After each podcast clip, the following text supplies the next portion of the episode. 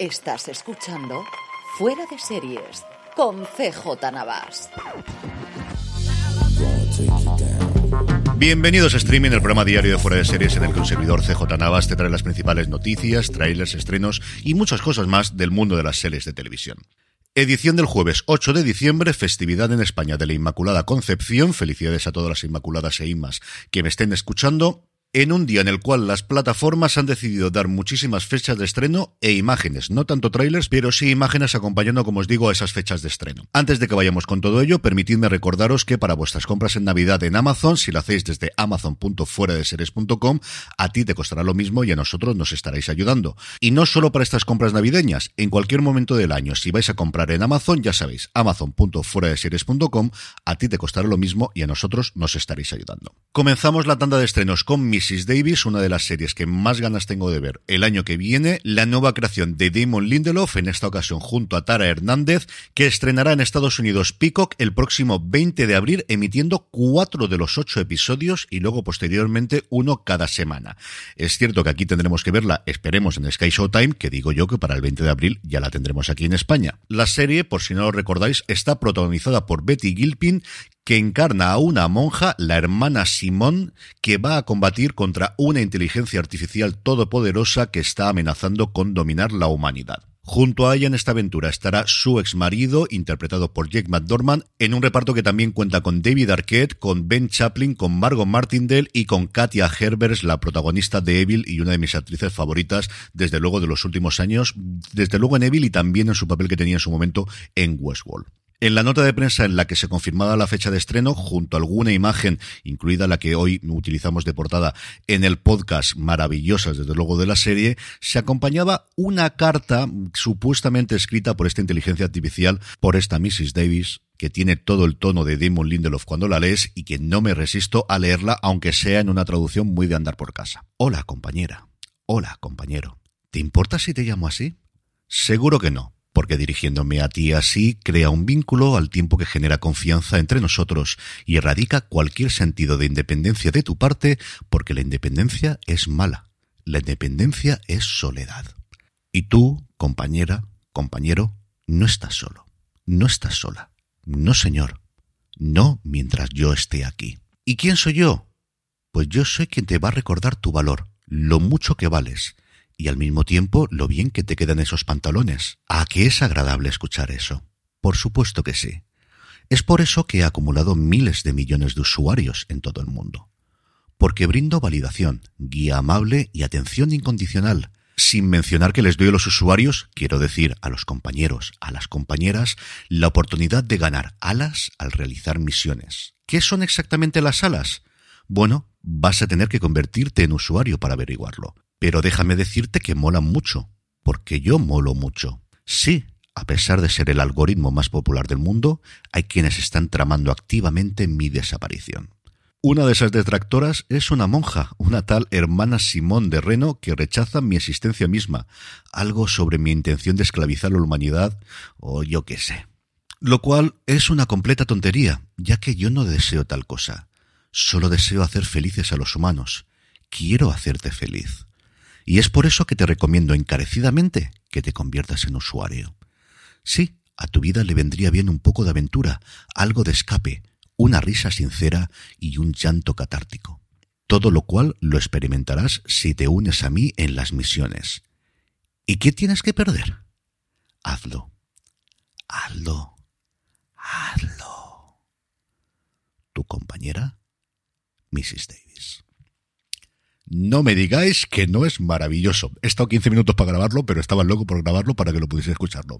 Espero que os haya divertido tanto como a mí. Damon Lindelof, genio y figura. De verdad que ganas tengo de ver esta Mrs. Davis. Las otras dos fechas de estreno, la primera corre a cargo de Apple TV Plus, que confirma que el 20 de enero se podrá ver la tercera temporada de Truth Be Told, una temporada en la cual a Octavia Spencer se une como gran incorporación Gabriel Unión. En esta temporada, Poppy, el personaje de Spencer, frustrada por la falta de atención de los medios hacia la desaparición de varias jóvenes negras, se une a una directora de colegio poco ortodoxa, el personaje de Gabriel Unión, mientras busca pistas que la llevan a sospechar de que una red de tráfico sexual puede haberlas secuestrado. Y por su parte, Prime Video ha revelado que el 3 de marzo nos llega a la plataforma Daisy Jones and the Six, la adaptación de la novela de Taylor Rankin James, que cuenta el ascenso y caída precipitada de una banda de rock ficticia en los años 70, finales de los 70, principios de los 80. La serie está producida por Hello Sunshine, la productora de Reese Witherspoon, está protagonizada por Riley Keough en el papel de esta Daisy Jones, que es la cabeza de cartel del grupo, y junto a ella Sam Canflin, Will Harrison, Sebastián Chacón, Nevillana B, Tom Wright y la aparición especial de Timothy Olyphant, que sin duda es un punto muy a favor para que veamos esta serie, aparte que por la temática y la época, desde luego, a mí me tienen ahí para verla. En el apartado de casting, Disney Plus parece que ha puesto la directa con Daredevil Born Again y después de confirmar evidentemente que Charlie Cox y Vicente Donofrio volverían a la serie, de esta semana confirmar que habían incorporado a Michael Gandolfini, tenemos dos nuevas incorporaciones. Por un lado, Margarita Levieva, la que vimos recientemente en The Deuce, la serie de David Simon para HBO Max, y por otro lado, Sandrine Holt, que recientemente ha aparecido en American Gigolo, que sigue también pendiente de estreno en nuestro país. No ha trascendido los papeles que van a interpretar las dos, aunque Deadline dice que parece que van a ser los intereses amorosos de los protagonistas. Y si decía que Disney Plus ha puesto la directa con Daredevil, la verdad es que la metáfora se me queda corta para decir lo que está haciendo Prime Video con la segunda temporada del Señor de los Anillos, Los Anillos del Poder, porque tras la confirmación es la semana pasada de siete nuevas incorporaciones, hoy han anunciado ocho más. Entre ellos Callum Lynch, con papeles en Bridgerton y Derry Girls recientemente, William Chubb, Gaby Sinchera o Kevin Eldon, que salió en The Last Kingdom. En general, gente relativamente poco conocida, sí es cierto que con bastantes actuaciones en cine y especialmente en televisión en los últimos tiempos, pero igual que ocurrió en la primera temporada de la serie de Amazon, gente relativamente desconocida, desde luego ningún bifichaje de bambalinas como comentamos en otras muchas series aquí en streaming. Y terminamos con otra fecha de estrenos y es que el 24 de marzo vuelve Yellow Jackets, la producción de Showtime que tuvo muy buen recorrido, muy buenas críticas, muy buena audiencia y también muchas nominaciones, aunque luego no ganó prácticamente ningún premio premio. El 24 de marzo volveremos a saber más cosas sobre lo que ocurrió después de ese accidente de aviación del equipo de fútbol femenino y sobre todo cómo todo eso trascende en el día de hoy en la serie. En cuanto a trailers, dos cositas. Por un lado, Disney Plus ha mostrado el de la segunda temporada de La Remesa Mala, que llegará el 4 de enero del año que viene, para hacernos un poquito más llevadera la espera hasta que el 1 de marzo llegue la tercera temporada de The Mandalorian. Y el otro, que yo sé que no es habitual, pero hoy no me resisto a hacerlo, es el de una película de Netflix que se estrenará en la plataforma el 6 de enero, aunque parece que en Navidades se emitirá en cines, que en España se va a llamar Los Crímenes de la Academia y está basado en una novela de Luis Bayard llamada El pálido ojo azul de Pale Blue Eye, que es como se llama la película en su versión original en inglés. La película nos traslada al Estados Unidos de principios del siglo XIX, en concreto a 1830, donde Christian Bale interpreta a un investigador, a un policía de Nueva York, cansado de la vida y que recibe el encargo de investigar con la máxima discreción el espantoso asesinato de un cadete en West Point, en la conocidísima Academia Militar Americana. Frustrado por el código de silencio de los cadetes, recluta a uno de ellos para que lo ayude a esclarecer el caso, que es ni más ni menos que un jovencísimo Edgar Allan Poe que sí históricamente acudió a West Point. Será Harry Mellin el que dé vida a Edgar Allan Poe, como os digo, jovencísimo, en un reparto que también cuenta con Toby Jones, con Robert Duvall, con Charlotte Gainsbourg y con Gillian Anderson. Me ha fascinado el tráiler, yo no tenía ni idea de que esto existía y automáticamente he ido a mi Kindle y ya tengo la novela para leerla, evidentemente desde amazon.fueradeseries.com, porque esta Navidad me la leo antes de que se estrene la película, como os digo, el 6 de enero.